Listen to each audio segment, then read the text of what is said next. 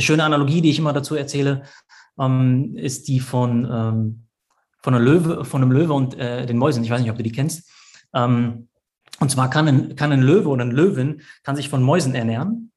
Und also äh, rein, weil sie so wendig sind und so schnell sind, dass sie das machen könnten. Wenn sie es aber machen würden, würden sie sich quasi, ähm, würden sie sterben irgendwann, weil sie mehr Kalorien verbrennen würden, als sie bekommen würden über die Mäuse. Ne, und deswegen jagen die halt Antilopen und die Sachen, die ihnen wirklich Energie geben und dem ganzen, der ganzen, äh, dem ganzen Rudel Energie geben. Und ich war halt damals so ein bisschen der, der Löwe, der irgendwelche Mäuse gejagt hat, tausend kleine Projekte gemacht hat. Und das Buch ist halt einfach darauf ausgelegt, dass du herausfindest, was ist denn deine Antilope, so ein bisschen.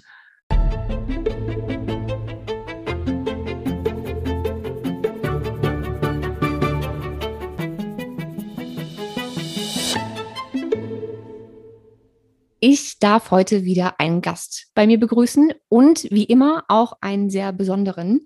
Wir haben nämlich heute die große Ehre, einen Mann begrüßen zu dürfen, der gar nicht äh, so oft äh, Podcast-Interviews macht. Deswegen bin ich doppelt und dreifach geehrt. Ich weiß gar nicht, wie ich ihn beschreiben soll. Ich würde sagen, es kennen so gut wie alle sein Produkt, und zwar das Sechs-Minuten-Tagebuch. Ich kenne eigentlich fast niemanden, der das nicht selbst zu Hause hat. Ähm, die meisten Menschen in meinem Umfeld, weil ich es ihnen zu Weihnachten geschenkt habe. Ähm, und er ist der Macher dahinter. Also das Gesicht hinter dem Sechs-Minuten-Tagebuch. Und der Grund, warum ich ihn heute da habe, ist, weil hinter so einem unfassbar großartigen Projekt immer auch eine Geschichte steckt. Und die möchte ich heute erzählt bekommen. Deswegen einen wunderschönen guten Tag, lieber Dominik Spenst. Hi, danke für die tolle Einleitung. freue mich jetzt. Ich freue mich, dass du da bist. Vielen Dank schon mal dafür. Bevor wir jetzt mit dem Interview, äh, äh, Interview, mit dem Gespräch loslegen, du hast ja noch keine Folge gehört, in der ich Leute ähm, interviewe, deswegen bist du auf diese Frage jetzt nicht vorbereitet, aber ich stelle jedem Gast immer vorher eine Frage. Mhm. Und zwar, was ist deine persönliche Bedeutung ähm, von Gesundheit? Deine eigene persönliche Definition? Mhm. Okay. Mm. Also das erste, ich mal sage einfach das erste, was mir einfällt dazu. Ich habe jetzt keine vorbereitete Definition dafür. Ich komme ja aus dem Bereich mentaler Gesundheit äh, primär. Das erste Wort, was mir einfällt äh, zum Thema Gesundheit, ist Ganzheitlichkeit. Und damit meine ich wirklich dieses Zusammenspiel auch von mentaler Gesundheit und körperlicher Gesundheit. Das zweite, was mir einfällt, ist, dass wenn ich zwischen den beiden Dingen gewichten müsste, ich glaube, ich sagen würde, ist die mentale Gesundheit wichtiger. Ähm, kann man sich darüber streiten. Aber wenn man jetzt einfach mal sich sowas anschaut wie Placebo-Effekt oder auch so Leute wie Stephen Hawking oder ähm, einfach generell Leute, die körperlich einfach komplett am Leiden sind oder gar nicht mehr äh, funktionieren, ist ja das kleine bisschen mentale Gesundheit sorgt ja trotzdem noch dafür, dass du irgendwie ein glückliches Leben führen kannst. Ich meine, guck dir mal Stephen Hawking zum Beispiel an. Der hat einfach mit einem Muskel, der irgendwie körperlich funktionierend war, hat dann noch irgendwie 20, 30 Jahre lang für ganz viele Leute Mehrwert geschaffen und auch selber irgendwie ein cooles Leben geführt, zumindest ähm, nach außen. Genau, das wäre ein Punkt, dass die mentale Gesundheit, glaube ich, da noch der äh, wichtigste Faktor wäre. Ähm, Balance wäre, glaube ich, auch ein Wort, was mir einfallen würde direkt. Es ist ja Balance einmal zwischen mentaler Gesundheit und ähm, körperlicher Gesundheit, aber auch einfach Balance zwischen allen Dingen. Was ich relativ oft höre, ist, man kommt ja aus diesem Happiness-Bereich und alles happy und alles freudig. Ich finde ganz wichtig, dass es auch Trauer und Freude ist, dass es Angst und Mut ist, dass es Dunkelheit und Licht ist, Yin Yang und so weiter. Das ist ein ganz wichtiger Part, den ich auch wichtig finde, bei den bei unseren Büchern immer hervorzuheben, nicht diese rosa-rote Brille zu haben, sondern wirklich beide Seiten, weil ein, ohne das schlechte Leben oder die schlechten Stunden kannst du einfach nicht die guten Stunden haben. Das habe ich jetzt gesagt. Ganzheitlichkeit, Balance. Ähm, ja, ich glaube, das wären die wichtigsten Sachen, die wir anfangen würden. Und halt einfach diese, diese beiden Faktoren, mentale und äh, körperliche Gesundheit. Kann ich alles äh, so unterschreiben, tatsächlich. Äh, glaube ich, alles tatsächlich Dinge, die ich so im Podcast auch schon mal irgendwann gesagt habe.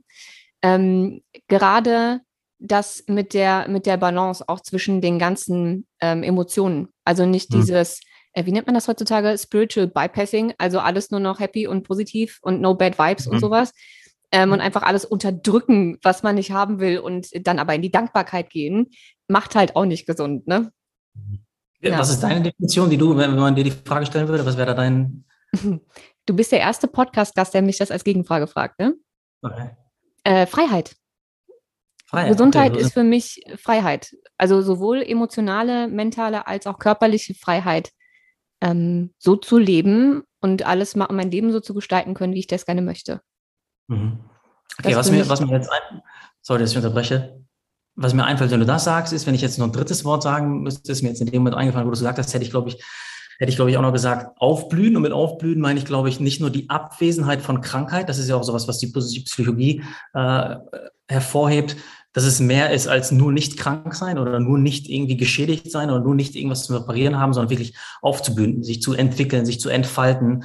Das geht nochmal ein bisschen mehr in die Richtung von dem äh, äh, Faktor, den du gerade meintest. Das, das hatte ich vergessen. Das gehört, glaube ich, auch noch dazu, weil so wie ich es gerade definiert habe, ähm, kann er zumindest, man kann zumindest so verstehen, dass es ein, ein, ein, gerade mal eine Baseline ist oder gerade mal ein Okay sein. Aber ich glaube, wirklich Gesundheit ist ja noch mehr als einfach nur das. Ne, es ist nicht einfach, die ja. Blume soll nicht einfach da sein, sondern die Blume soll auch irgendwie blühen sozusagen.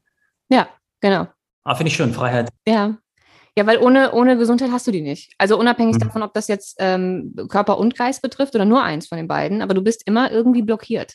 Du hast nicht die Freiheit, alles zu machen, was dich erfüllt und was du machen möchtest, wenn du irgendwie mhm. nicht gesund bist. Und zwar gesund im Sinne von nicht die Abwesenheit von Krankheit, sondern voller Energie und Lebenslust und so. Ja, deswegen Freiheit. Hm. Schön. Ähm, für alle, die jetzt, ich glaube, das sind nicht so viele, aber für die paar, also für den einen, der jetzt zuhört und nicht weiß, was das Sechs-Minuten-Tagebuch ist, mhm. Kannst du das vielleicht nochmal ganz kurz zusammenfassen, bevor wir darauf eingehen, wie das überhaupt entstanden ist? Weil das ist ja fast das Interessantere daran. Okay, ich versuche es wirklich ganz kurz zu machen, weil äh, schwer ist, das kurz zu machen. Ähm, Im Prinzip das, das Hauptprinzip, was darunter steht, ist ganz simpel gesagt, wenn du, wenn du ein gutes Leben haben willst, brauchst du gute Gedanken. Ne? Also du brauchst ein gutes Mindset. Ne? Das Glück ist kein Zufall, sondern einfach eine Frage der Einstellung oder der, der Denkmuster, die du dir ähm, erarbeitest. Und was das Sechs-Minuten-Tagebuch im Prinzip macht, ist, du hast eine Morgenroutine, drei Minuten morgens, wo dir drei Fragen gestellt werden, drei gezielte Fragen. Abends werden dir drei Fragen gestellt. Und das Ziel ist quasi in drei Minuten morgens und in drei Minuten abends mit den praxiserprobten Prinzipien einfach der positiven Psychologie, die wir da einfließen lassen haben, quasi dein Wohlbefinden zu deinem persönlichen Projekt zu machen oder dein Wohlbefinden langfristig zu steigern. Ne? Mit so äh, Hauptmethoden wie Selbstreflexion oder persönliches Wachstum durch Selbstreflexion, Dankbarkeit, einfach einen gesunden Optimismus zu entwickeln. Das ist so der Kern des Buches. Also wenn man es irgendwie in einem, in einem Label äh, dem Ganzen geben will, was ich ungern mache, aber muss man ja äh, den Dingen einfach, damit die Leute es kategorisieren können, würde ich sagen, es ist ein Achtsamkeitstagebuch oder ein Dankbarkeitstagebuch. Aber es ist auch eigentlich noch viel mehr als das. Wir haben auch, wir haben einen Theorieteil drin, wo ich einfach in 60 Seiten versuche wirklich alles, was in diesem Bereich positive Psychologie, Gewohnheiten, Selbstreflexion, irgendwie relevant ist, runterzubrechen, so simpel wie möglich zu erklären. Äh, wir haben aber auch über diese Tagesroutine hinaus, die ich dir gerade erklärt habe, also diese sechs Minuten ähm, am Tag, ähm, haben wir auch noch wöchentliche fünf Fragen, wo, du, wo dir wirklich jede Woche tiefgehende Fragen gestellt werden, mit denen du dich einfach besser kennenlernst. Ja, aber der Kern ist wirklich diese, diese Tages, äh, Tagesroutine. Ne? Und das ist auch der Kern von unseren ganzen Büchern. Wir haben mittlerweile drei. Es ist immer dieses Sechs-Minuten-Prinzip ist irgendwie die Basis von dem Ganzen, also irgendwas Simples, was du anwendest, aber dann auch wirklich langfristig umsetzen kannst und ja, langfristigen Effekt haben kannst. War das verständlich erklärt? Ja, total. Ähm, was mich damals so begeistert hat, war, glaube ich, erstmal der ganze Theorieteil, weil ich gehöre mhm. zu den Menschen, die wissen müssen, warum sie was machen sollen, bevor sie es machen können. Wenn ich vorher nicht verstanden habe, was mir das bringt, bin ich zu faul. Dann sehe ich das mhm. nicht ein, habe ich keine Lust. Ja. Nach dem Theorieteil habe ich aber gedacht, oh wow, okay, also wenn das stimmt, dann lohnen sich die sechs Minuten am Tag. Und das war noch zu einer Zeit, bevor ich mich mit diesen ganzen Themen beschäftigt habe. Mhm. Ähm, und du wirst das nicht wissen, weil wir uns nicht kennen, aber es, früher habe ich mich eigentlich nur mit körperlicher Gesundheit beschäftigt. Äh, dazu Bücher geschrieben, viel Frauenheilkunde, viel äh, orthomolekulare Medizin etc. pp. Also sehr körperlich bezogen. Und für mich mhm. war die, alles, was mit Psyche zu tun hatte, war für mich so, ja, hm, läuft so nebenbei und so. Das kriegt man auch Depressionen oder keine Ahnung, das kriegst du alles weg mit ein paar Vitaminen und so. Äh, mhm. Äh, das sind immer alles irgendwelche unausgeglichenen Mängel und keine Ahnung was.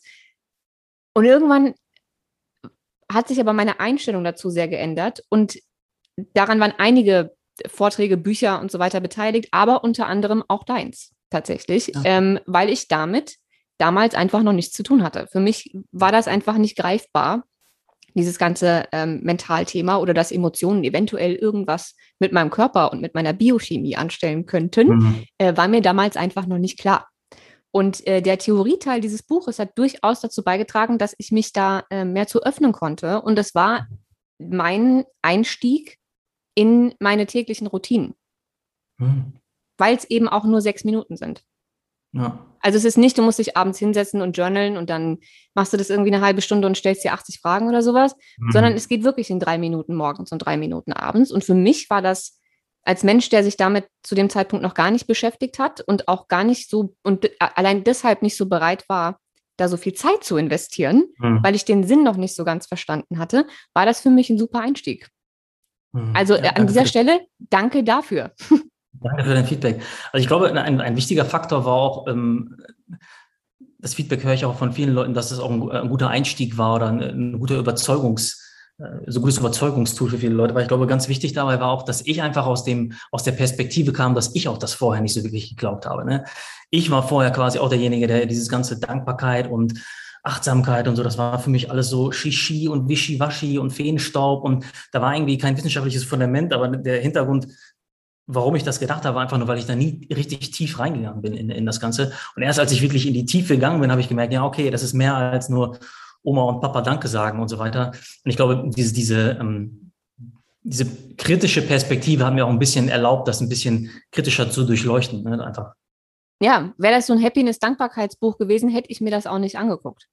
Und ich Mhm. hätte auch nicht angefangen, ähm, irgendwie da was reinzuschreiben. Also das lag schon daran, dass wir uns an dem Punkt wohl sehr ähnlich waren und du auch mal an dem Punkt standst, an dem ich damals stand und gedacht habe, ja, nee, hier die ganze Hokuspokus da, Dankbarkeit, wir tanzen alle im Kreis und so, das ist nicht meine Welt. Ähm, Mhm. Und du eben auch gelernt hast, umzudenken und da die Wissenschaft dahinter zu verstehen.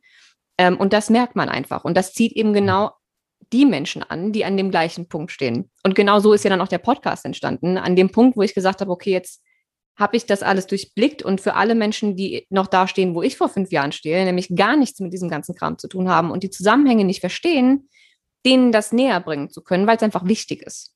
Weil sonst einfach ein sehr, sehr großer Teil von Ganzheitlichkeit und Gesundheit fehlt, auf den man keinen Zugriff hat. Weil wenn du nicht weißt, dass du damit dir selbst irgendwie schadest oder im Umkehrschluss dir selbst damit helfen kannst, kannst du das ja nicht machen.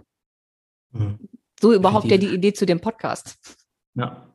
Also was ich wichtig finde als Ergänzung nochmal dazu ist, dass ich auch echt versuche oder viel Energie reinstecke, mich auch in diesem offenen Mindset zu halten. ne? Ich weiß quasi, ich hab, damals hatte ich diesen Blindspot äh, für diese Phase und ich denke jetzt nicht, dass ich irgendwie alles perfekt durchblickt habe, sondern das, was ich gerade jetzt verstehen konnte in der Zeit, die ich habe.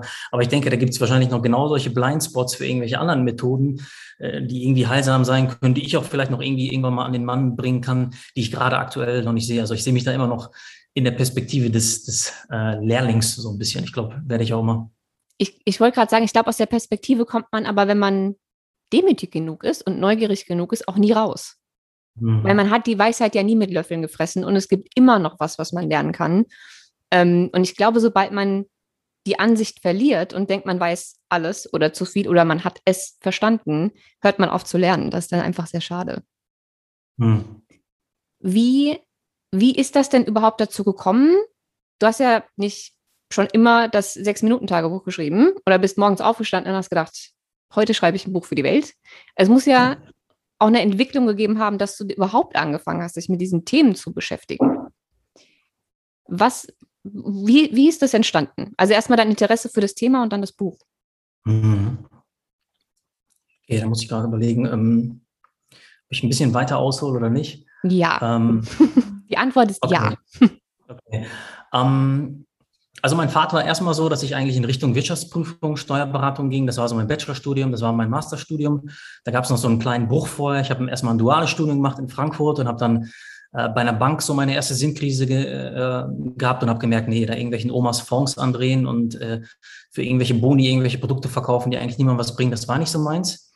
Und ähm, genau, bin dann ins Studium, bin aber dann einfach wieder in eine ähnliche Richtung gegangen. Also ich habe jetzt nicht so gut aus meinem Fehler gelernt, dass ich komplett was Neues gemacht habe, bin irgendwie trotzdem noch in der BWLer-Richtung ähm, geblieben. Konnte dem auch Gutes abgewinnen auf jeden Fall, aber mein Pfad war nie so der Pfad, wo ich mir gedacht habe, oh, wow, das ist jetzt irgendwie mega cool. Ähm, ich erinnere mich da auf jeden Fall an, an ein Gespräch, da habe ich gestern noch mit meiner Frau drüber gesprochen, ist mir das Gespräch irgendwie eingefallen. Vorher habe ich darüber irgendwie nie geredet.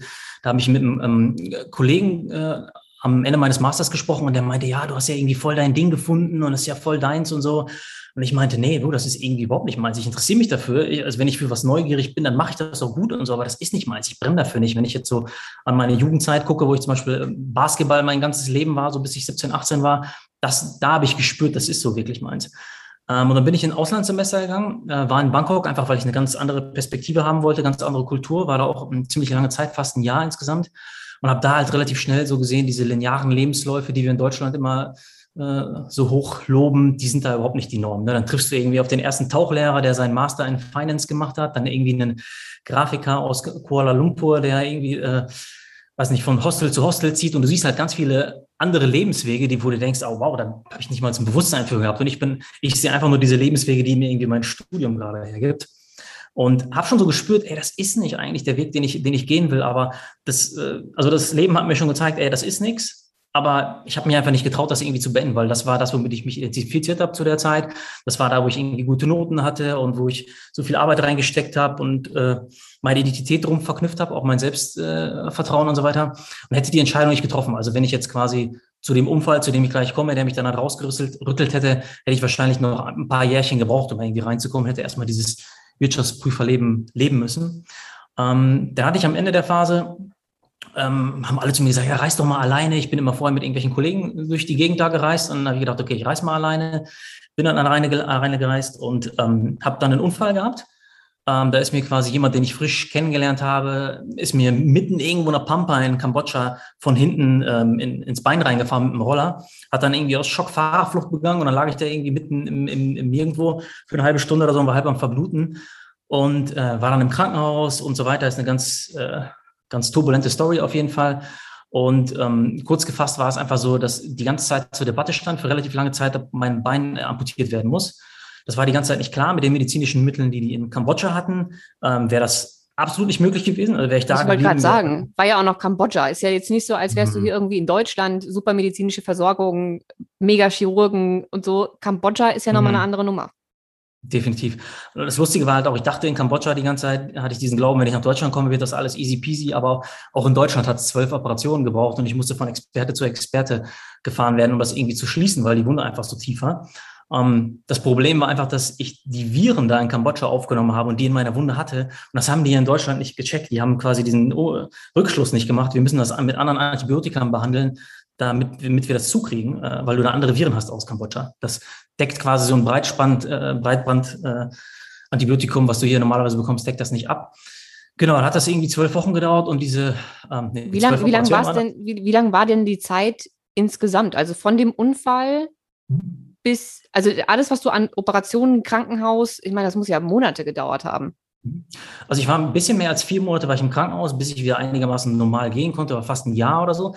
Weil die Sache war auch noch, als ich aus dem Krankenhaus rauskam, hatte ich so eine Fußheberschwäche quasi. Ich konnte meinen, äh, ich konnte meinen Fuß nicht bewegen und habe es dann irgendwann hinbekommen mit so einer Spiegeltherapie und so weiter, ähm, äh, das zu machen. Also die ganze Geschichte war ein Jahr, bis ich aus dem Krankenhaus rausgekommen bin, waren es vier Monate, wo ich dann auch am Ende erfahren habe, du, du der, dein Bein wird nicht amputiert.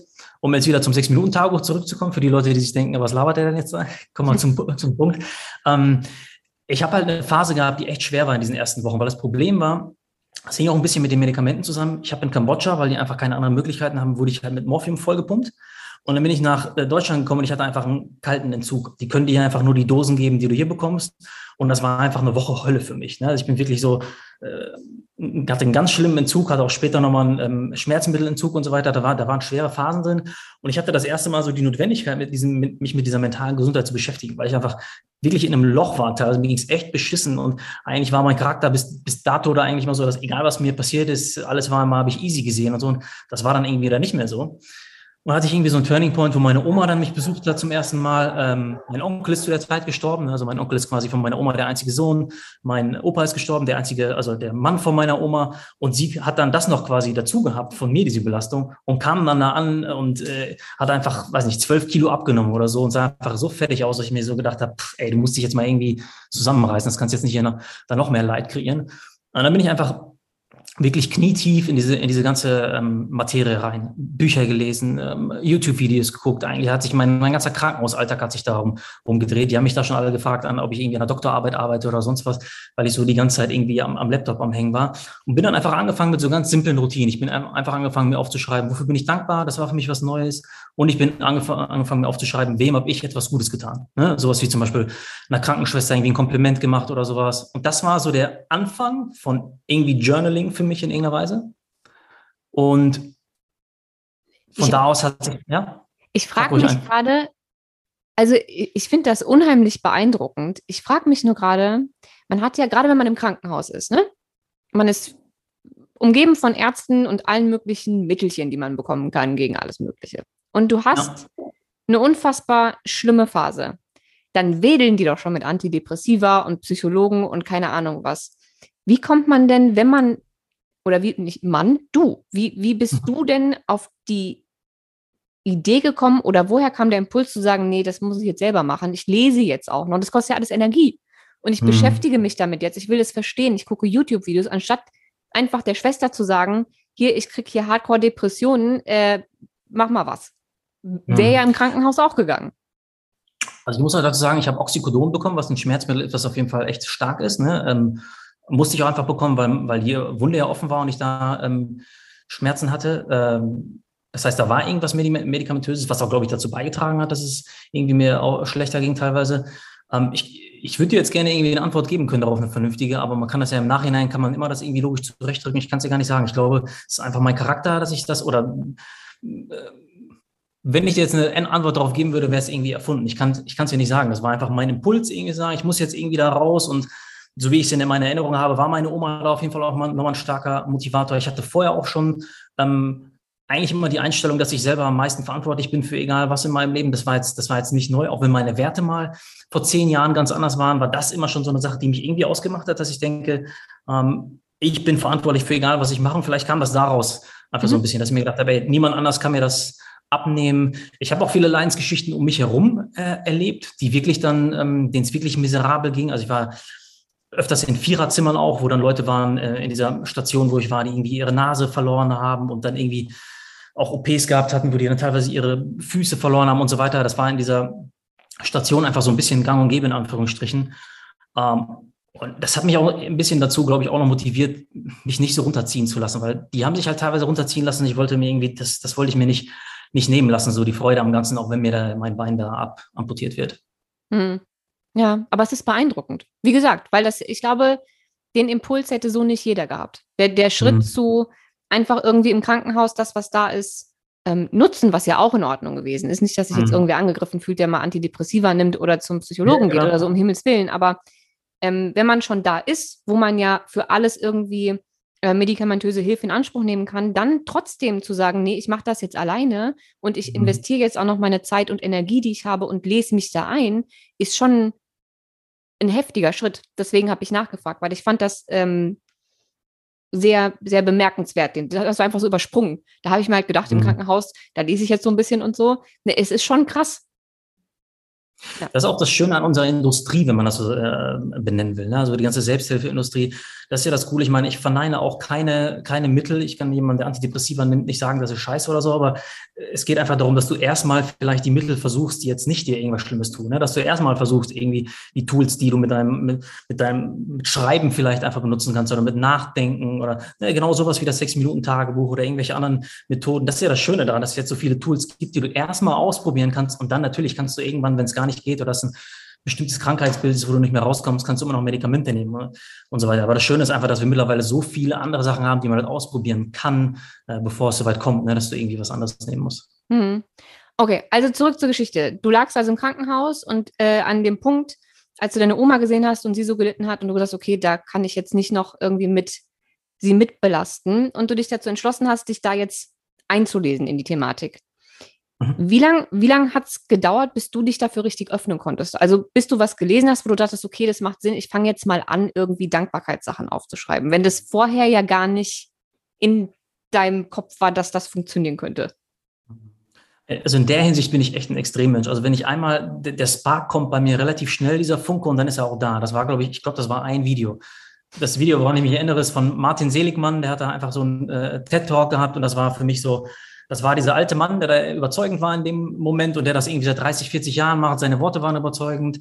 Dann habe ich mich ein bisschen eingelesen, das, was er so geschrieben hat in die Forschung, auch wenn das alles relativ trocken war, diese ganzen Studien und so weiter. Aber das war einfach alles überzeugend und messbar und so weiter. Und da war eigentlich, da war eigentlich schon vorbei. Alles mhm. ab dann war eigentlich, da war ich knietief drin. Das war bei mir auch, die, meine Basketballzeit waren auch in meiner Jugend irgendwie acht, neun Jahre, wo ich Tag und Nacht nur mich mit Basketball beschäftigt habe und nichts anderem. Das ist irgendwie so ein bisschen hat eine Kehrseite auch auf jeden Fall, ne, dieses Extreme, aber da war ich extrem drin und da war ich äh, weg sozusagen. Also da, da gab es nicht viel Überzeugungsarbeit. Ich habe jetzt nicht da noch fünf, sechs Tage gedacht, da ist das was oder so. Ich war da direkt all in ein Video und let's go so.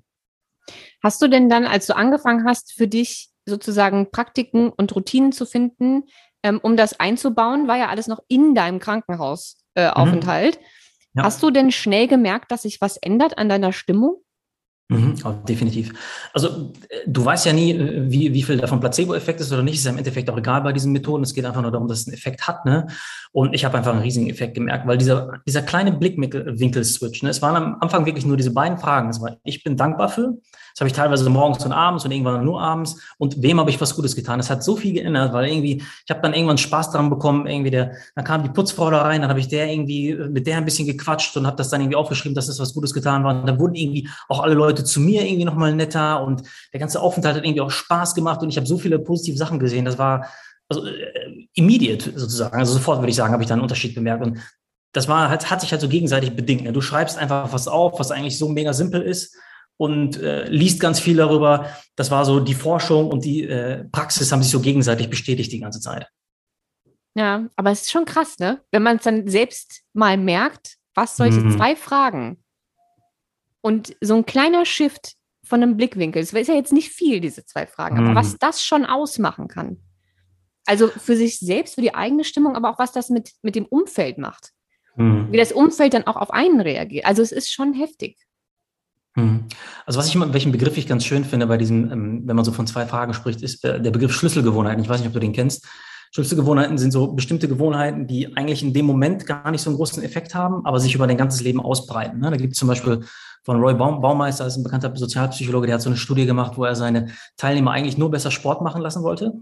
Und dann haben die automatisch irgendwie weniger Alkohol getrunken und ähm, mehr ihr Bett gemacht und waren besser äh, im, im Lernen. Und eigentlich auf alle Lebensbereiche hat sich das irgendwie ausgewirkt. Und ich glaube, es gibt auch bestimmte andere Gewohnheiten.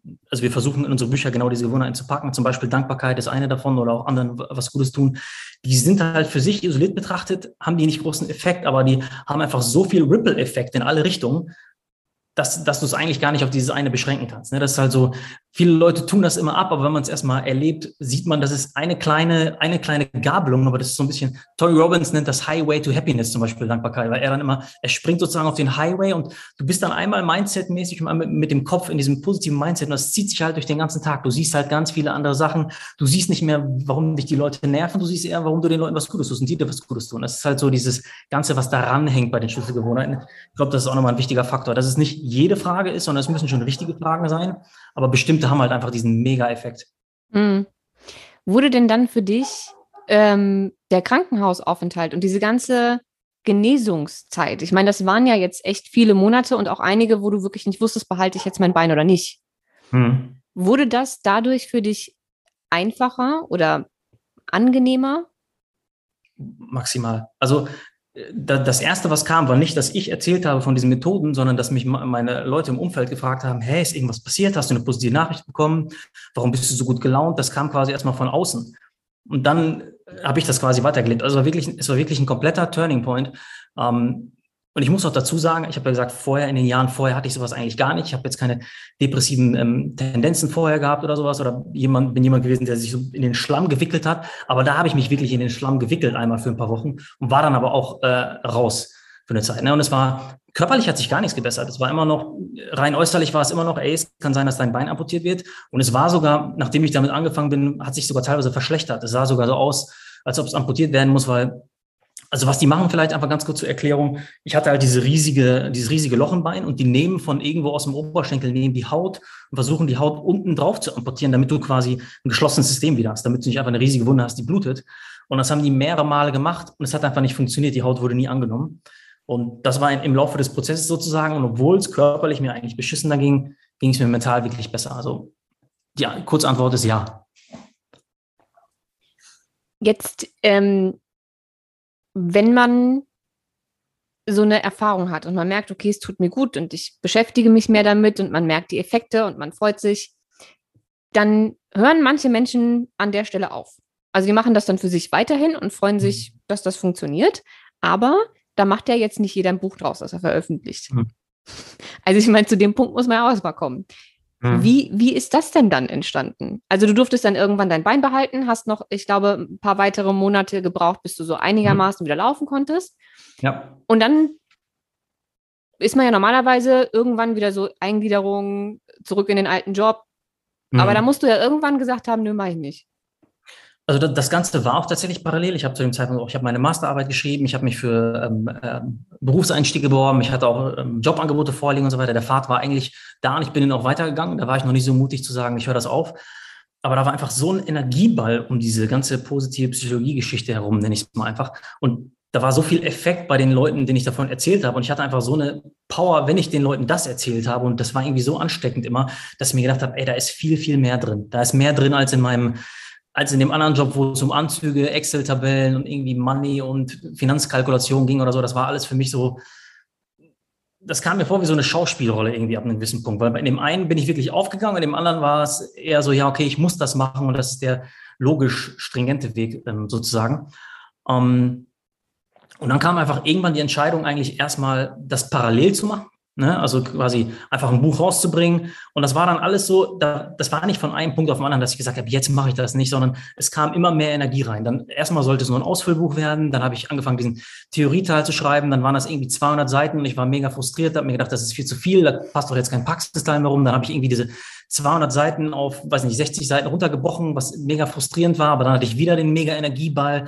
Das war halt so ein Auf- und Ab-Prozess. Und als ich dann einmal diesen Theorieteil fertig hatte, und auch ein, einigermaßen wusste, was ins Buch rein sollte, da war für mich klar, nee, ey, das hat so viel ähm, Energie, die da gerade jetzt mitfließt. Ich investiere jetzt meine Zeit rein. Ich habe zu dem Zeitpunkt auch noch was anderes gemacht. Ich habe noch eine Klimmzugstange ähm, äh, konzipiert auch. Das war so eine ähm, andere Side-Business, was ich, was ich aufbauen wollte und habe dann gesagt, ich mache einfach erstmal die beiden Sachen und äh, mache keinen Berufseinstieg. Das Schlimmste, was mir passieren kann, ist, dass ich in einem halben Jahr wieder einen Berufseinstieg machen äh, kann, habe ich auch nichts verloren. Ne? Mein, meine Eltern haben natürlich gedacht, okay, was ist jetzt los mit dem? Die ganzen Gehirnerschütterungen haben die auf jeden Fall nicht gut getan nach dem Unfall und so. Aber das war dann einfach, wie sich das entwickelt hat. Also es war sehr ähm, nicht so wirklich linear. Ne? Ich würde jetzt gerne sagen, und dann habe ich an dem Zeitpunkt habe ich das entschieden und habe ich das entschieden. Das war richtig so Step by Step und mal nach vorne, mal zurück hat sich das alles so entwickelt. Hast du denn, und ich meine, ich, ich weiß, dass unheimlich viele Leute jetzt zuhören, die an einem Punkt sind, wo sie ähnlicher, wo du vielleicht mal warst, dass sie wissen, eigentlich ist das nicht so richtig mein Job. Also ich, ich mache es nicht richtig gerne und ich brenne eigentlich für was anderes, aber die Angst zu groß ist, das andere nicht machen zu können. Jetzt hattest du ja mhm. keine Erfahrung vorher.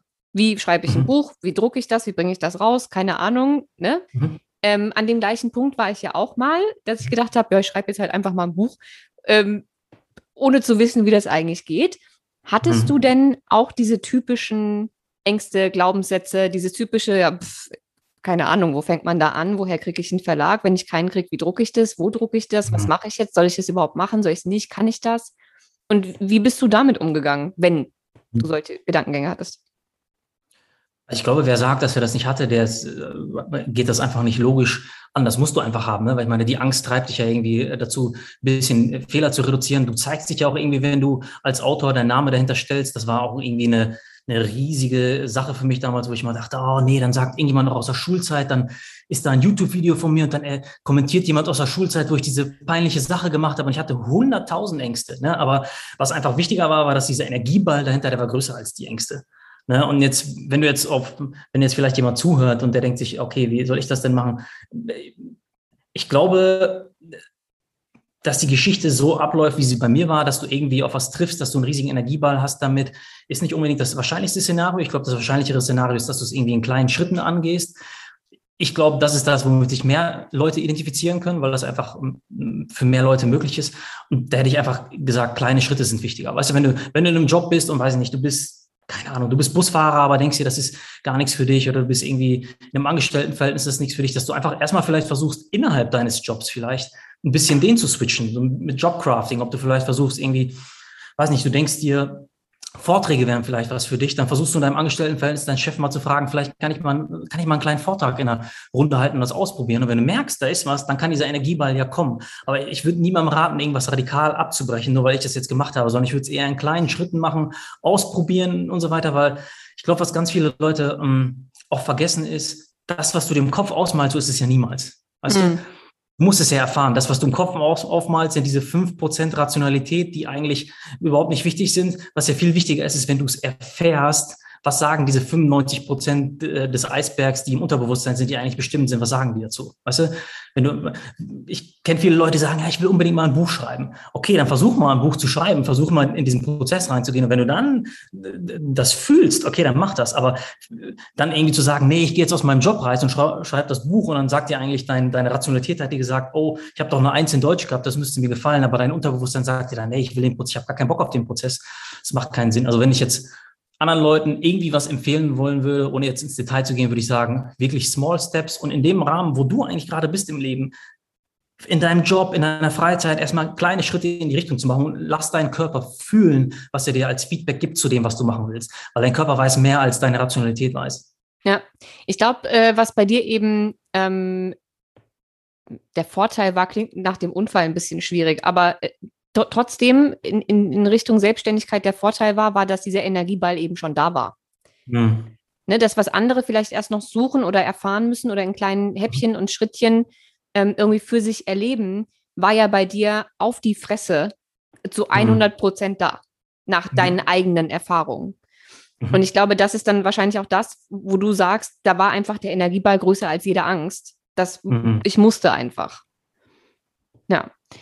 Also du hast dann angefangen, das zu schreiben und zu konzipieren und zu machen und zu tun, aber dann steht man ja immer noch da und überlegt sich dann, gut, was mache ich jetzt? Jetzt habe ich das geschrieben und wie, wie, wie ist daraus eine, eine ganze Firma entstanden jetzt? Mit noch weiteren äh, Journal. Also ich meine, das ist ja jetzt, da, allein das Sechs-Minuten-Tagebuch ist ja schon in wie viele Sprachen übersetzt? 20? 20, ja. Also da ist ja ein ganzes Mini-Imperium, nein, Mini ist es gar nicht, ein ganzes Imperium draus geworden an positiver Psychologie. Mhm. Ähm, aus deiner Intention, das jetzt als Buch zu machen? D mhm. Irgendwas ist dazwischen ja noch passiert, zwischen dem Gedanken, ich schreibe jetzt ein Buch und dem, was jetzt ist. Also natürlich komme ich auch irgendwie aus der BWL-Ecke und habe natürlich schon von Anfang an überlegt, kann ich das produzieren, kann ich das machen, wie geht das überhaupt? Das war damals noch schwerer, als es jetzt ist. Ne? Damals waren die Barrieren dafür wirklich riesig. Ne? Da musste man wirklich äh, um, um tausend Ecken denken und ganz viele verschiedene Methoden ähm, ausprobieren. Dafür ist jetzt halt die Konkurrenz viel größer. Ne, ähm, was auf jeden Fall ähm, auch wieder der Punkt ist, ich würde dir gerne eine lineare Antwort geben, dass ich das damals schon so vorhatte, aber eigentlich war damals meine Intention bei den Büchern, okay, mein Ziel, optimistisches Ziel ist, dieses eine Buch wird ein 450-Euro-Job und dann muss ich noch einen 450-Euro-Job machen und das zweite Buch, wenn das erste gut läuft, läuft das zweite vielleicht ein bisschen besser und dann muss ich vielleicht zwei oder drei Bücher machen. Dann habe ich ungefähr so eins, zwei, vielleicht eins, fünf oder so und dann kann ich erstmal überall auf der Welt leben und mein Autorenleben äh, leben. Das war sozusagen damals die Intention. Halbes Jahr auf Jakarta leben, drei Monate in Tokio oder irgendwie sowas. Das war so der Traum, den ich damals hatte. Das ist doch viel halt schöner als so eine lineare Antwort. Das ist halt so, wie es war und echt und mhm. authentisch. Mhm. Bei mir war das nicht anders damals, als ich das erste Buch geschrieben habe also es gibt, glaube ich, auf sowas keine, keine lineare mhm. Antwort, es einfach nicht linear passiert. Ja, und ich meine, äh, viele Menschen, man kann es, viele reden sich es im Nachhinein linear ein und manchmal ist es auch vielleicht linear, aber der Regelfall ist, dass es nicht so linear ist. Auf jeden Fall war es dann so, dass ähm, das erste Buch kam raus ähm, natürlich haben wir eine Druckerei gesucht. Das war auch erstmal voll die Katastrophe. Ich habe das Buch versucht, drei, vier Mal zu drucken. Ich wusste ganz genau, dass das Äußere bei so einem Buch mega wichtig ist, weil es was ist, ähm, was du auch in der Hand haben willst, wo die Haptik schön sein muss. Da haben wir echt ein mega Problem mit dem Produzenten gehabt. Und dann haben wir die ersten paar hundert Bücher gedrückt und äh, da waren so ein paar Fehler. Und ich dachte, oh mein Gott, das verkauft sich nicht und das kriegt schlechte Rezensionen und alles. Und dann war aber irgendwie das Feedback trotzdem mega gut und keiner hat es gemerkt, weil es einfach nur Kleinigkeiten waren. Und dann war eigentlich relativ schnell klar, dass ich auch irgendwie einen Grafiker brauche oder eine Grafikerin ähm, äh, die mir hilft, da irgendwie Produktbilder zu machen und so weiter. Und ähm, genau, dann kam auch schon relativ zeitgleich, kam der Rowold Verlag auf mich zu und hat gefragt, ey, können wir das irgendwie, können wir die Rechte daran äh, kaufen an dem Buch und ähm, dann kamen die ganzen Sachen so Step by Step. Ich, das war alles nicht geplant. Ich meine, wir sind jetzt 18 Mitarbeiter und irgendwie noch so ein paar Freelancer und haben drei Bücher rausgebracht und so weiter. Das war einfach nicht so geplant. Das kam einfach nach und nach äh, Step by Step. Es war irgendwie, das war, war der Bedarf. Okay, da musstest du dafür jemanden einstellen. Das war der Bedarf. Da musst du dafür jemanden einstellen. So hat sich das irgendwie so alles geformt. Meine erste Mitarbeiterin war auch noch, ist auch noch meine äh, Frau geworden, die ich dann äh, oh. geheiratet habe. Das war auch, war auch nicht so. Das äh, schön. War auch nicht so gedacht. Und ähm, also tatsächlich war es auch was ganz witzig, weil die ersten Mitarbeiter waren alles irgendwie Freunde. Ne? Also es war meine beste Freundin, mein Cousin und dann irgendwie mein Kollege, der mit mir in der Wohnung war, bis ich dann natürlich irgendwann gemerkt habe, okay, ist jetzt auch nicht die beste Idee, nur mit Freunden zusammenzuarbeiten und so weiter. Aber das war alles ein sehr organischer äh, Prozess, wo es wirklich einfach war, okay, wir haben das eine Buch gemacht, cool, was können wir jetzt machen? Englisch übersetzen, der Markt, noch ein neues Journal machen und so weiter. Das kam dann alles wirklich so organisch mit Anfrage. Was hat, das, was hat das mit dir gemacht? Weil das ist ja dann alles relativ schnell explodiert und mhm. sehr groß geworden und äh, Mitarbeiterverantwortung und Verlag. Ich meine, auch da, äh, ich erinnere mich noch an, an, meinen, an meine Gespräche mit den ersten Verlagen, die auch auf mich zukamen und mein, meine, meine Rechte haben wollten. Ich war völlig überfordert, weil ich überhaupt mhm. nicht wusste, was sind da für Deals normal? Ist das jetzt gut? Ist das nicht gut? Vergleiche ich das jetzt? Hole ich mir jetzt einen Anwalt? Ähm, mhm. Und bei mir ist das nicht in der kurzen Zeit so explodiert wie bei dir und ich war schon überfordert. Also mhm. von dem Plan oder Wunsch, den du eigentlich hattest, von ich verdiene dann mal so ungefähr 1000, keine Ahnung, 500 Euro und bereise die Welt, zu mhm. ich stelle Mitarbeiter ein, das Buch wird in keine Ahnung wie viele Sprachen übersetzt, ist ja schon ein Schritt. Auf einmal bist du Unternehmer, ohne dass du es eigentlich geplant hast. Was hat das, was hat das mit dir als Mensch gemacht? Ich glaube, da würde ich wieder diese Energieball-Antwort geben. Also das, das Schöne war halt, dass ich war halt, halt richtig Schiss vor dem Feedback, was kommen würde zu dem Buch. Und das, die ersten Feedbacks in den ersten Wochen waren einfach so überwältigend. Da waren Leute, die mir geschrieben haben, du, ich habe dein Buch bekommen, das hat mich von einem Selbstmord abgehalten und das, äh, ich habe den Job gekündigt und ich habe dies und jenes gemacht. Das waren solche Feedbacks, die haben mir so viel Energie gegeben, dass ich eigentlich gar nicht, also diese Energie, die ich daraus gezogen habe, hat das äh, den ganzen Rest einfacher gemacht. Also ich kann dir vielleicht meinen Tagesablauf zu der Zeit erzählen. Ich mhm. habe mit einem Kollegen zusammen damals gewohnt in einer, in einer WG in Paderborn, äh, damals noch, mittlerweile sind wir in Berlin und wir sind wirklich jeden Morgen, wir sind um 6 Uhr aufgestanden haben in 50 Minuten äh, äh, Zeitabschnitten gearbeitet, zwischendurch uns gedehnt, mal Sport gemacht oder sowas und bis 9 Uhr abends gearbeitet. Dann habe ich um 9 Uhr abends bin ich in mein Zimmer gegangen, habe gelesen und nächsten Tag das gleiche. Und das wirklich sieben Monate am Stück, an Silvester, an Sonntag, an Samstag, jeden Tag. Und es war nicht so, dass ich ausgelaugt war oder so, sondern ich hatte so eine geile Zeit, das sage ich bis jetzt noch, äh, wenn mich das Leute fragen, das war eine mega produktive, mega erfüllende Zeit. Ist dann auch irgendwann ein bisschen in Extrem gerutscht, wo ich mich wieder zurückholen musste. Aber äh, das war immer so Step by Step. Es war, der nächste Tag hat wieder irgendeine Challenge gebracht und der Tag danach, das war nie so, dass irgendwas mega riesig war oder dass es riesige Steps gab auf dem Weg. Das war immer, jeder Tag wird für sich betrachtet. Ich mache an dem Tag so viel wie irgendwie geht, wie möglich ist und die Motivation hat einfach immer da durchgetragen. Natürlich waren da mega viele schwere Phasen, natürlich gab es Rückschläge und wir wurden irgendwie von irgendwelchen Dienstleistern erstmal verarscht und natürlich zahlst du in allen möglichen Richtungen dein Lehrgeld und hat man da Geld verloren und ich meine, das gehört, das gehört einfach dazu. Die Frage im Endeffekt ist, die Frage ist nicht bei sowas, wie viel gibt dir das Positive, also wie viel gibt dir die positive Zeit? Ich glaube, die viel entscheidendere Frage bei ähm, so einem Business aufbauen ist, wie viel gibt dir die positive Zeit, um die negativen Zeiten zu überbrücken? Wie viel Energie hast du da übrig in diesen, in diesen Zeiten, wo irgendwie jemand dich anschwärzt oder irgendwie ein Konkurrent auf den Markt kommt oder irgendwelche Sachen passieren? Das, das passiert ja in jedem Business. Du kriegst ja immer auch irgendwie negative Einflüsse von allen Ecken. Da war einfach die, die positive Energie war, glaube ich, größer und hat das so ein bisschen äh, überrollt, die ganzen Sachen, die waren. Es ist uns echt auch viel Scheiße passiert. Wir haben auch zum Beispiel einen, einen Druck gehabt, der wirklich ein Fehldruck war, den wir dann irgendwie bezahlen mussten und dann war irgendwie das ganze Geld weg, was wir eigentlich da äh, gemacht haben und dann natürlich hast du dann irgendwie mal Tage, wo du denkst, alles für den Arsch und ich muss jetzt wieder irgendwie zurück oder so, aber ja, war im Endeffekt nicht so.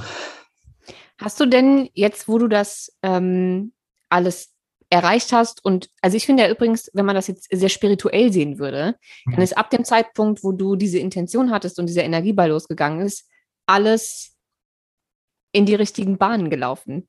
Also es kam alles auf dich zu. Weißt du, was ich meine? Der Verlag kam und als ob, wenn du einmal die richtige Entscheidung getroffen hast und dem nachgehst, was du wirklich machen möchtest, mhm. es dann auch einfacher wird. So. Also es hat und, und dann auch noch deine, deine Mitarbeiterin deine Frau wird. Und also mhm. es ist einfach, es hört sich an, als wäre, auch wenn es mit absoluter Sicherheit auch da ähm, Schwierigkeiten immer mal gab und äh, unternehmerisch gibt es das immer.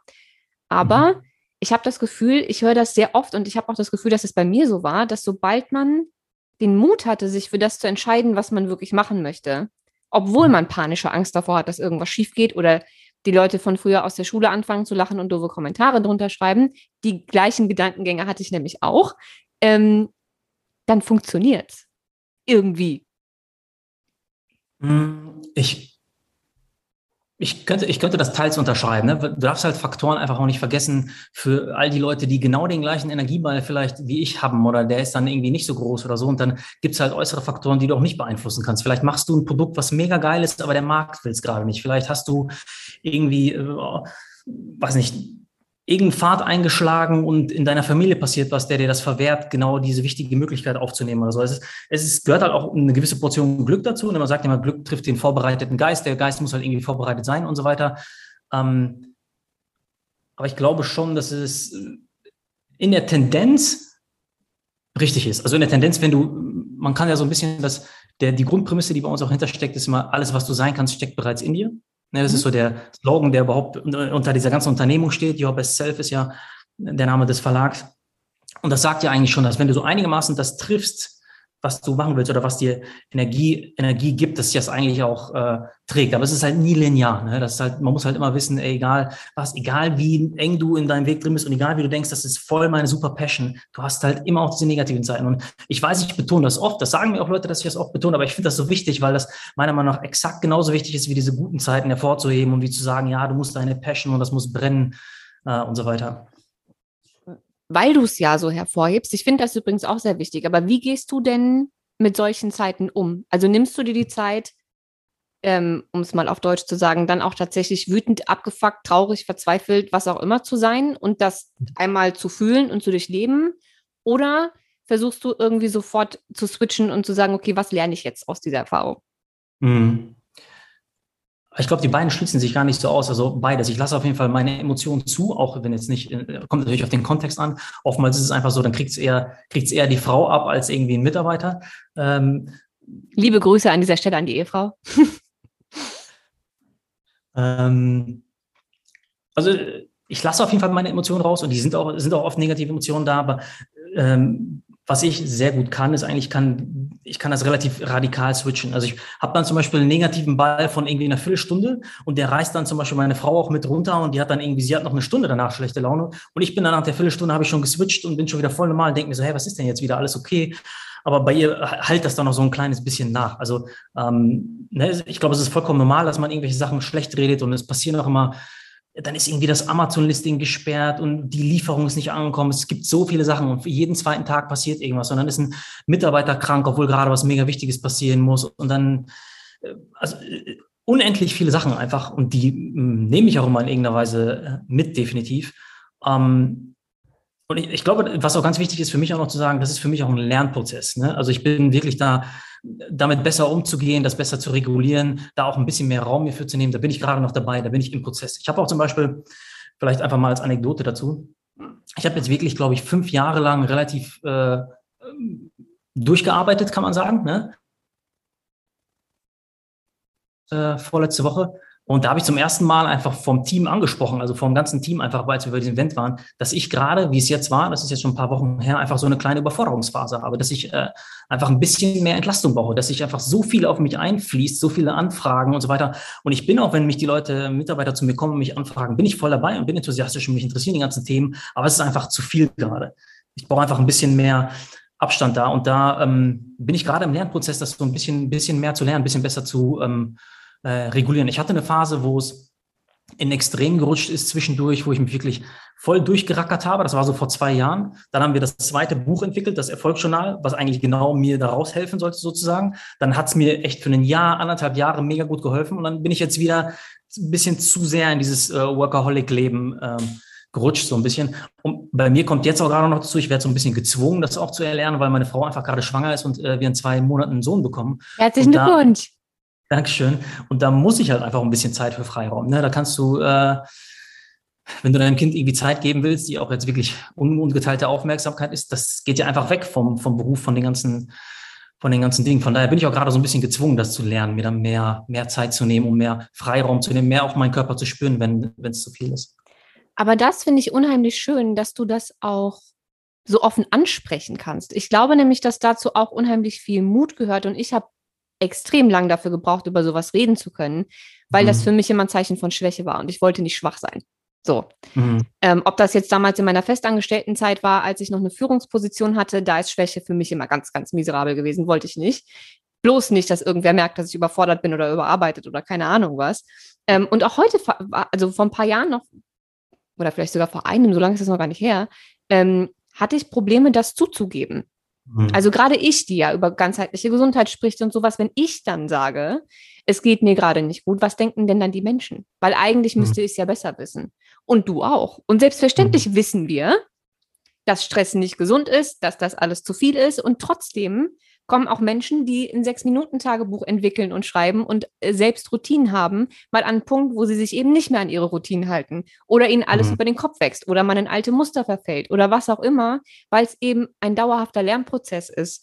Und ich finde das so schön, wenn eben auch so Menschen wie du das so offen ansprechen und sagen, du, ich, ich stecke da mittendrin. Also man lernt nie aus. Und auch ich habe noch Phasen, in denen ich nicht so vorbildlich mit mir umgehe und ich zu viel arbeite. Also ich glaube, mhm. dass das anderen Menschen unheimlich viel Mut macht und gut tut zu wissen, dass auch Leute wie du und ich und weiß nicht, ob es dir schon mal aufgefallen ist oder ob du damit so konfrontiert bist, aber von Menschen wie dir, die sich mit positiver mhm. Psychologie beschäftigen und eben solche Bücher veröffentlichen, da geht man davon aus, die sind tiefenentspannt. Die haben so Probleme nicht. Die sind tiefenentspannt, die haben alles im Griff, die haben eine total tolle Work-Life-Balance, die halten sich an ihre eigenen Routinen, sind nie krank, regen sich nie auf. So ein mhm. bisschen, mhm. weißt du, so Glücksbärchi-mäßig. Ja. Und dann festzustellen, selbst diese Menschen sind nur Menschen mhm. und das ist einfach menschlich, ist, glaube ich, eine ganz, ganz wichtige Botschaft. Deswegen danke, dass du das so offen teilst. Also auch bei mir war es ein Prozess. Ne? Ich, bin, ich bin tatsächlich, also glücklicherweise bin ich tatsächlich nie krank. Ich war einfach die letzten fünf Jahre kein einziges Mal erkältet oder so.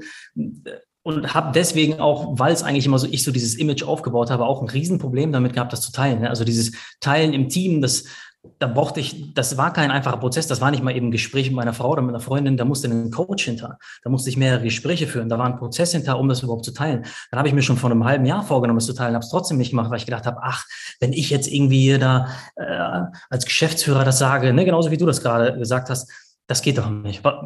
Vielleicht als Anschlussfrage, was, was war bei dir der, der Kicker oder was hat dich dazu gebracht, das mal aussprechen äh, zu können? Ähm, ich glaube, bei mir war es einfach die Tatsache, dass ich ja bisher immer nur mit meinen eigenen oder durch meine eigenen Erfahrungen anderen Menschen geholfen habe. Mhm. Und ich irgendwann festgestellt habe, dass es auch diese Erfahrung ist, die bei irgendwem auf Resonanz stoßen wird. Mhm. Und wenn sich dann Leute abwenden, dann wenden sie sich ab, dann ist es okay. Aber es ist mhm. eben authentisch und irgendwem wird es helfen. Und ja. das ist ja, das ist ja eigentlich meine Intention. So. Und wenn ich eben in diesem Prozess stecke, ich bin jetzt kein Mensch, der ständig über alles sofort spricht. Ich muss das schon erstmal für mich ähm, verarbeiten und für mich auch ähm, Lösungen finden oder für mich einen Plan haben oder gewisse Dinge verstanden haben, bevor ich sie teilen kann. Aber wenn ich dann das Gefühl habe, dass das einen Mehrwert für jemanden gibt, dann möchte ich das auch teilen können. Und ich finde, Verletzlichkeit und Schwäche zu zeigen, ähm, das ist unheimlich wichtig. Und das, das nicht zu können, ähm, stresst unwahrscheinlich. Und mhm. deswegen fand ich das so wichtig, die Menschen da bei meinem Prozess mitnehmen zu können und sagen zu können, dass ich da ein Thema mit habe und dass das für mich nicht einfach war. Das war schon, mir war schlecht. Mir war wirklich schlecht, als ich darüber das erste Mal gesprochen habe. Wachstumsschmerz, ne? Ja, aber ordentlich. Ja. Ja. Also, wie gesagt, danke. Danke dafür. Ich glaube, dass jetzt einige zugehört haben und dachten, okay, krass, wenn die zwei auch immer noch Themen haben, dann ist bei mir Hopfen und Malz noch nicht verloren. Ich, ich finde das unheimlich also mein. Meine, meine These wäre dazu einfach äh, ganz simpel gesagt, die Leute, die behaupten, dass sie keine Themen haben, die haben die größten Themen. Ja. Sage ich mal so. Ja, unterschreibe ich, hast du recht. Kann jeder mit anfangen, was er will mit dieser These, aber ähm, ich habe noch keinen, keinen gegenteiligen Fall entdeckt. Ja, Okay, jetzt ähm, zum Ende hin stelle ich immer noch zwei Fragen an jeden Gast. Nummer eins, mhm. ähm, eine Buchempfehlung. Eine Buchempfehlung für irgendein Buch, das deiner Meinung nach jeder Mensch gelesen haben müsste. Also nebst sechs Minuten Tagebuch und so, das wird ja sowieso verlinkt. Aber irgendwas, was du gelesen hast, ähm, wo du der Meinung warst, das hat was gemacht und was verändert und das sollten andere auch lesen. Lass mir eine Sekunde überlegen. Mir würde direkt ein Buch einfallen, aber das würde ich nicht jedem empfehlen. Also mein Lieblingsbuch ist Mastery. Das ist ganz schlecht übersetzt von Robert Greene. Das heißt, voll perfekt oder so. Da geht es einfach so darum, wie man eine bestimmte Craft oder eine bestimmte Fertigkeit oder Fähigkeit äh, erlernen kann. er erzählt da ganz, ganz viele Prozesse von Leonardo da Vinci zu sonst irgendwelchen äh, Robotics-Experten ähm, und nimmt so ein bisschen diesen, äh, diesen, diesen großen Ball, den jeder, jeder denkt bei so Fertigkeiten, dass man da irgendwie ein Genie sein muss oder so, wenn man gut schreiben können muss. Das Buch hat mir ganz, äh, ganz krass geholfen, aber dein, deine Frage zielt ja eher darauf ab, was ich jedem empfehlen würde. Ähm, ich glaube, Mindset ich weiß nicht, ob du das kennst, auch, auch schlecht übersetzt von äh, Carol Dweck. Im Deutschen heißt es einfach Selbstbild. Ähm. Okay, ja, aber äh, deutsch übersetzte Bücher sind immer ein bisschen schwierig. Das, also ich, ich lese auch immer lieber die Originale. Äh, mhm. ich verlinke beides. Ich suche das Englische und das Deutsche raus, dann können sich die Leute ja aussuchen, ob sie die schlechte ja. Übersetzung haben wollen oder das Original. Genau, das ist halt, wo, wo, worum es geht in dem Buch. Der Grundgedanke ist eigentlich der gleiche, der auch um sechs, unter dem Sechs-Minuten-Tagebuch denkt. Also, dass du einfach, wer ein gutes Leben haben will, braucht gute Gedanken. Und was äh, die Carol Dweck gemacht hat, die hat jahrzehntelang ähm, geforscht und hat auch mit Kindern geforscht. Und irgendwann hat sie so äh, beobachtet, dass eine äh, bestimmte Gruppe von Kindern, wenn die so schwere Puzzles äh, lösen sollten und die Puzzles wurden immer schwerer, die haben einfach die Herausforderung angenommen und sind daran gewachsen, haben gesagt, ja, ich will noch schwerer und haben irgendwie Spaß gehabt, obwohl sie Fehler gemacht haben. Und die andere Gruppe hat diese Fehler gemacht und die sind daran ähm, kaputt gegangen, so in Anführungsstrichen, hatten keine Lust mehr, haben es beiseite gelegt und waren verzweifelt, haben es irgendwie waren frustriert einfach und hat sich die Frage gestellt, ja, warte mal, wie, ähm, wie kann das sein? Woran liegt das genau? Hat ein bisschen tiefer geforscht und hat halt gesehen, ne, es gibt einmal diese zwei verschiedenen Sichtweisen. Ne, es gibt einmal das äh, Fixed Mindset sozusagen, also das äh, starre Selbstbild, dass du denkst, du hast eine gewisse Fixed äh, Intelligenz, die du nicht mehr ändern kannst und da kannst du auch nichts mehr drum drehen. Und dann gibt es das Wachstumsdenken, also das ähm, dynamische Selbstbild, dass du, dass du denkst, okay, ich kann meine Fähigkeiten immer weiterentwickeln, ich kann immer Neues lernen. Und äh, seitdem gibt es halt auch ganz viel Forschung dazu, die das äh, untermauert, dass wirklich Leute, die lernen, weil sie wirklich lernen wollen und Neues lernen wollen und wenn sie dann mal irgendwas nicht schaffen, nicht das direkt mit ihrem Selbstwert verknüpfen und sich dann dadurch schlechter fühlen und einfach nur motiviert sind von diesem neuen Lernen und die auch Fehler als Wachstumsmöglichkeit sehen und Fehler irgendwie so als wie so eine Gießkanne, die das Gehirn äh, ähm, gießt quasi, die viel glücklicher sind in allen Lebensbereichen, eigentlich auch viel erfolgreicher, viel zufriedener ähm, und so weiter. Das ist, glaube ich, eine ganz wichtige ähm, Erkenntnis für alle Lebensbereiche. Egal, ob du ein Kind erziehen willst, ob du äh, dich selbst irgendwie verbessern willst, dass einfach nur dieses, ne, das Schöne ist daran, dass es auch nicht in Stein gemeißelt. Leute, die tendenziell eher ein Fixed Mindset haben, äh, können daran arbeiten, Schritt für Schritt, dass, dass dieses andere Mindset in den Fleisch und Blut übergeht. Ne? Ähm, aber ich glaube, das Buch würde ich äh, am meisten empfehlen. Das ist tatsächlich auch ein Buch, wo ich schon relativ oft gedacht habe, wenn ich irgendjemanden äh, kennenlerne, boah, das Buch wäre, glaube ich, echt ähm, gut für dich. Gibt es denn, jetzt äh, hast du mich auf eine Frage gebracht, auf die ich sonst nicht gekommen wäre, ähm, ja. weil du gerade gesagt hast, ähm, auch was die Erziehung betrifft. Jetzt wirst du mhm. ja Vater. Mhm. Nach allem, was du jetzt die letzten Jahre ähm, so erlebt hast und selbst erfahren hast und dich mit dieser ganzen positiven Psychologie ähm, und wahrscheinlich auch, äh, wie ich dich jetzt einschätzen würde, mit allen möglichen Studien und so weiter und so fort beschäftigt hast, mhm. hat das deinen Blick auf das Vatersein und die Erziehung verändert? Gibt es irgendwas, wo du denkst, also da werde ich ganz besonders drauf achten bei der Erziehung? Hm. Knüpft eigentlich auch genau, also gibt es viele Sachen, aber es knüpft, das erst offensichtlichste knüpft auf jeden Fall genau an das an, wovon ich gerade erzählt habe. Einfach Mindset oder Einstellung, dass ich einfach meinem Kind eine gewisse Einstellung vorleben will. Und ich glaube, das ist, mir ist viel, viel wichtiger, dass mein Kind eine, dass ich meinem Kind eine gewisse Einstellung, einen gewissen Wertekanon mitgeben kann. Und was es dann damit macht, ist mir eigentlich vollkommen schnuppe, solange das quasi dieses Mindset da ist, solange mein Kind mutig und selbstbewusst durchs Leben schreiten kann und sich irgendwie auch auf seine eigenen Stärken ähm, äh, besinnt, äh, bin ich, glaube ich, froh. Ne? Wir haben ja auch ein, das Sechs-Minuten-Tagebuch für Kinder entwickelt. Das kam ja auch so ein bisschen aus dieser ganzen Vatergeschichte mit raus, dass ich irgendwie schon diesen Vaterwunsch ähm, äh, gespürt habe, weil wir einfach gesehen haben, im Schulsystem gibt es sowas nicht. Weißt, Im Schulsystem wird Mathe beigebracht, aber nicht die Routinen, die du brauchst für emotionale Balance und mentale äh, Gesundheit, die du eigentlich in jungen Jahren schon entwickeln haben solltest. Das ist das so, ist so schön gemacht. Du hast mir das ja vorab geschickt, damit ich mir mal angucken mhm. kann. Das ist so cool. Ich warte jetzt nur darauf, dass die ganzen Kinder meiner Freundin alt genug werden, damit ich denen das schenken kann. Das ist so gut, wirklich. Also äh, Chapeau auch nochmal dafür. Wie viele Jahren kann man das ähm, benutzen? Also eigentlich die, äh, der Haupt, äh, Punkt ist, dass das Kind lesen kann zu dem Zeitpunkt einigermaßen. Wir kennen auch einige Eltern, die uns berichten, dass sie das den Kindern einfach vorlesen. Es sind halt Geschichten drin, sechs Geschichten, die das Ganze erzählen und eine tägliche Routine, die du ausfüllst mit verschiedenen Fragen und, und Witzen und wie das Ganze spielerisch halt äh, beigebracht wird. Die Kerngruppe ist so ab dem Zeitpunkt, wo du lesen kannst, das ist ja meistens so sieben vielleicht oder sowas, bis zwölf ist so die, ähm, der Rand mehr oder weniger. ja. ja. Ah, ich finde es super, wirklich. Ganz, ganz großes Kino. Ich habe das auch direkt einer Freundin versprochen, äh, deren Neffe jetzt äh, acht ist und mhm. ähm, der auch äh, mit absoluter Sicherheit Spaß dran haben wird. Äh, und ich werde definitiv einige bunkern, um die meinen ganzen Freundinnen ähm, mit, mit Kindern zu schicken, weil das ist wirklich, wirklich eine coole Sache. Ähm, werde ich auch noch schnell verlinken, dann hier unten drunter. Jetzt zur letzten Frage. Stell dir vor, ich habe Aber, ein. Ich muss, sorry, dass ich unterbreche. Ich muss noch kurz ergänzen. Eine Sache, die ich noch hinzufügen würde, die auch nochmal, du hast ja diese Frage gestellt mit dem, was für Erziehung wichtig wäre. Mhm. Ein Punkt, der, den ich auch noch aus dem Ganzen mitnehme, ist, glaube ich, einfach das, und das hast du auch mit Mitarbeitern, das hast du in Beziehungen, dass dieses Dasein und Zuhören, glaube ich, viel, viel wichtiger ist, als ähm, irgendwelche Ratschläge geben oder so. Ne, und dann, viele Leute wenden genau das nur für ihre Kinder an oder äh, nur für einen bestimmten Kreis. Ich glaube, das ist in allen Kreisen wichtig das war auch nochmal was, was für mich ein ganz wichtiger Punkt ist. Ich will meinem Kind nichts vorgeben und sagen, mach dies oder jenes, sondern einfach nur vorleben und da sein. Und ich glaube, äh, auch als Geschäftsführer oder jede Form von irgendwie Leader, wenn man das vielleicht so bezeichnen kann, oder jeder ist ja irgendwie ein Leader, ne? ob du eine Mama bist oder ob du zwei, drei Freunde hast, denen du auch irgendwie ein Vorbild bist, ist, glaube ich, das viel, viel wichtiger, dieses Vorleben und Dasein, anstatt irgendwelche Ratschläge zu geben. Ich glaube ja, dass wir das alle irgendwann verlernt haben und aktiv wieder lernen müssen. Also mhm. aktives Zuhören, ohne sofort die Situation lösen zu wollen. Das ist gar nicht so einfach. Wenn man mal versucht, sich das anzutrainieren, also wirklich nur aktiv zuzuhören, da merkt man, wie schnell man ähm, antworten möchte und wie schnell man reinspringen will, weil man irgendwie eine Lösung oder eine Idee oder keine Ahnung und man ja die, den anderen Menschen, ob das jetzt das Kind ist, die Mutter, Schwester, Mitarbeiter, was auch immer, gerade wenn der ein Problem hat, ja äh, helfen möchte. Und man will ja nicht, dass der in der Situation bleibt. Aber, wie du schon gesagt hast, manchmal ist dieses Zuhören und einfach da sein, mit in der Situation sein und den Rahmen oder den Raum halten können dafür, viel wichtiger.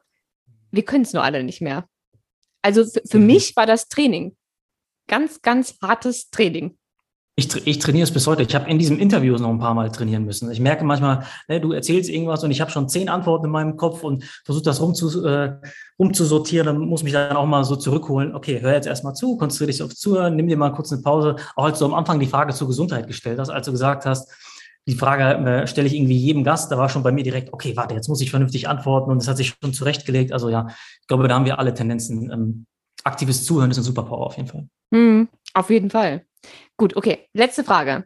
Stell dir vor, ich habe einen äh, roten Buzzer in meiner Hand und wenn ich den jetzt drücke, dann kann dich die komplette Welt hören. In jeder Sprache, auf jedem Gerät. Also jeder Mensch auf diesem Planeten hört dich jetzt. Und du dürftest eine Botschaft, eine Weisheit, einen Ratschlag, irgendwas, was du der Welt mitteilen möchtest, dürftest du jetzt sagen. Was wäre das? Oh Mann, auch eine große Frage. Mhm. Ähm, ich glaube, ein, ein Zitat, das von Erich Kästner, ähm, das hätte ich auch vorher im Gespräch schon einmal fast erwähnt, als ich vom Unfall erzählt habe. Äh, da habe ich ja ganz kurz gesagt, dass ich vor zehn Jahren ganz andere Werte hatte, als ich jetzt hatte. Aber so dieses Grundprinzip, dass man Eigenverantwortung übernehmen soll fürs Leben, das war schon da.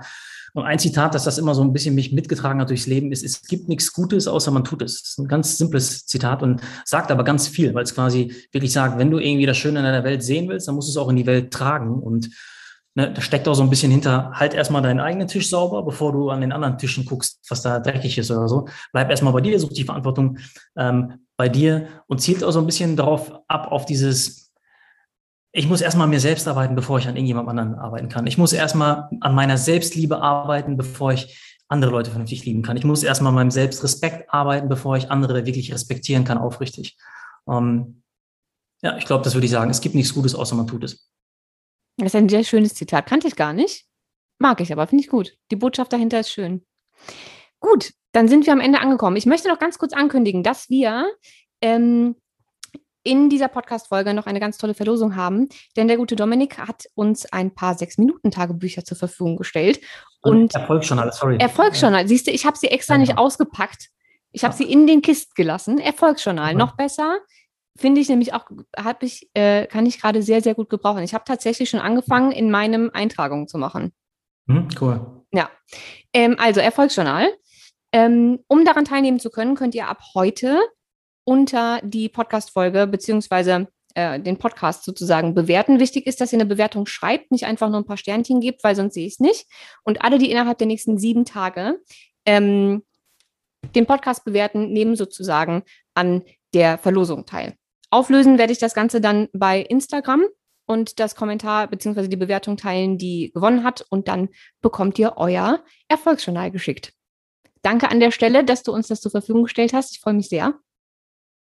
Soll ich vielleicht, Isabel, noch ein paar äh, Worte zu dem Buch sagen, damit die Leute. Ja, sehr, sehr gerne wo die da, dann teilnehmen. Also das äh, Sechs Minuten Erfolgsjournal ist quasi das, das zweite Buch, was wir gemacht haben, also unser zweites Werk sozusagen. Das entstand so ein bisschen aus dem, was ich vorher auch erzählt habe, dass ich diese Phase der Überforderung hatte, wo ich nicht wusste, was soll ich machen. Ich war einfach, das war so eine Zeit, wo ganz viele Türen sich geöffnet hatten und ich dachte, okay, äh, ich mache jetzt eine App und ich mache das Buch und ich mache eine Coaching-Ausbildung und jenes und dies und dann habe ich einfach nach irgendwelchen Tools gesucht, die mir dabei helfen, verschiedene Apps oder Bücher und habe einfach nichts gefunden, was, äh, gefunden, was so wirklich gepasst hat. Und das Buch ist wirklich was, was wir entwickelt haben, um genau das Problem zu lösen. Ne, so eine, schöne Analogie, die ich immer dazu erzähle, ähm, ist die von, ähm, von, einer Löwe, von einem Löwe und äh, den Mäusen. Ich weiß nicht, ob du die kennst. Ähm, und zwar kann ein, kann ein Löwe oder eine Löwin kann sich von Mäusen ernähren und also äh, rein, weil sie so wendig sind und so schnell sind, dass sie das machen könnten. Wenn sie es aber machen würden, würden sie sich quasi, ähm, würden sie sterben irgendwann, weil sie mehr Kalorien verbrennen würden, als sie bekommen würden über die Mäuse. Ja, und deswegen jagen die halt Antilopen und die Sachen, die ihnen wirklich Energie geben und dem ganzen, der ganzen, äh, dem ganzen Rudel Energie geben. Und ich war halt damals so ein bisschen der, der Löwe, der irgendwelche Mäuse gejagt hat, tausend kleine Projekte gemacht hat. Und das Buch ist halt einfach darauf ausgelegt, dass du herausfindest, was ist denn deine Antilope, so ein bisschen. Ne? Also die Frage, das ist eine unheimlich, nicht, unheimlich schöne Analogie. Tatsächlich habe ich, wann, wann kam das sechs Minuten äh, Erfolgsjournal raus? Es kam vor äh, zwei Jahren raus. Siehst du mal, ich habe nämlich ungefähr tatsächlich vor zwei Jahren oder zweieinhalb ähm, das gleiche Problem gehabt und ich habe auch mhm. nach allen möglichen ähm, Journals gesucht, die mhm. mir irgendwie in meinem Fokus helfen können, in meiner Klarheit, in meinem Business. Ähm, weil ich bis dato nämlich immer so ein normales Bullet Journal hatte, ne? Und ich habe mir da meine Kalender selbst reingemalt, weil ja. mir nichts gefallen hat, was so auf dem Markt war. Mhm. Und irgendwann kam ich an einen Punkt, wo ich äh, wahrscheinlich auch mehr nach Mäusen geguckt habe als nach Antilopen und ich habe äh, sowas gesucht und ich habe es nicht gefunden. Und tatsächlich mhm. hatte ich damals auch angefangen, das selbst zu konzipieren. Ich habe noch Probedrucke hier von dem, was ich ja. damals gemacht habe. Und mhm. es ist tatsächlich ähnlich zu dem, was da jetzt drin steht. Cool. Und deswegen habe ich, als du mir das geschickt hast zum Angucken vorher, habe ich so gefeiert, weil ich gedacht habe, krass, mhm. ich habe dann irgendwann nicht mehr danach geguckt, ob es sowas mhm. gibt oder nicht. Aber da mhm. stehen genau die Fragen drin, die ich mir auch aufgeschrieben hatte. Cool. Also es ist, also ist es ist wirklich gut. Ja. Also das Erfolgsjournal ist tatsächlich auch das Buch, was mir gerade den größten Mehrwert gibt. Das sechs Minuten Tagebuch fülle ich auch zusammen mit meiner Frau mal aus. Das machen wir vielleicht so irgendwie vier Tage die Woche oder so. Aber das Erfolgsjournal ist wirklich seit zwei Jahren ist das, also das ist der Tagesplaner, der mich strukturiert und fokussiert. Ich kann quasi ohne das Buch nicht. Und äh, ne, also jeder, der mich im Büro sieht, weiß, ich habe das Buch immer bei mir liegen und ich schleppe das überall mit mir hin. Das ist einfach wirklich, wer, wer sich strukturieren will, wer mehr Fokus haben will, für den ist das auf jeden Fall was, was womit er Spaß haben kann. Also, wie gesagt, schön an der Verlosung teilnehmen und äh, das sechs Minuten Tagebuch und auch Erfolgsjournal verlinke ich natürlich auch nochmal unter der Folge, sodass ihr euch das ähm, alle mal angucken könnt und alle kaufen oder verschenken oder was auch immer. Bei mir hat es tatsächlich die ganze Familie und der ganze Freundeskreis ähm, geschenkt bekommen in den letzten Jahren, weil ich es einfach unheimlich wichtig finde und es einfach so einen großen Mehrwert hat. So, ich bedanke mich ganz, ganz, ganz herzlich für deine Zeit und dass du ähm, mir überhaupt die Ehre gegeben hast, in diesen Podcast zu kommen. Es war mir eine Freude. Es war ein ganz, ganz tolles Gespräch. Ähm, und ich glaube, mit sehr, sehr viel Mehrwert für alle, die jetzt zuhören. Hoffe ich doch. Danke dir für deine Zeit. Hat auf jeden Fall Spaß gemacht. Ich habe zwischendurch ein paar Mal äh, vergessen, dass wir ein Podcast-Interview sind. Das ist der Sinn der Sache. So habe ich die Gespräche am liebsten. Das freut mich. Das größte Kompliment, was du mir machen konntest. Vielen Dank. Gut, also wir sind am Ende angekommen danke nochmal an Dominik und äh, wir alle, wir hören uns in zwei Wochen wieder. Und bis dahin, bleibt gesund, macht alle bei dem äh, Gewinnspiel mit und kauft euch alle ein 6-Minuten-Tagebuch.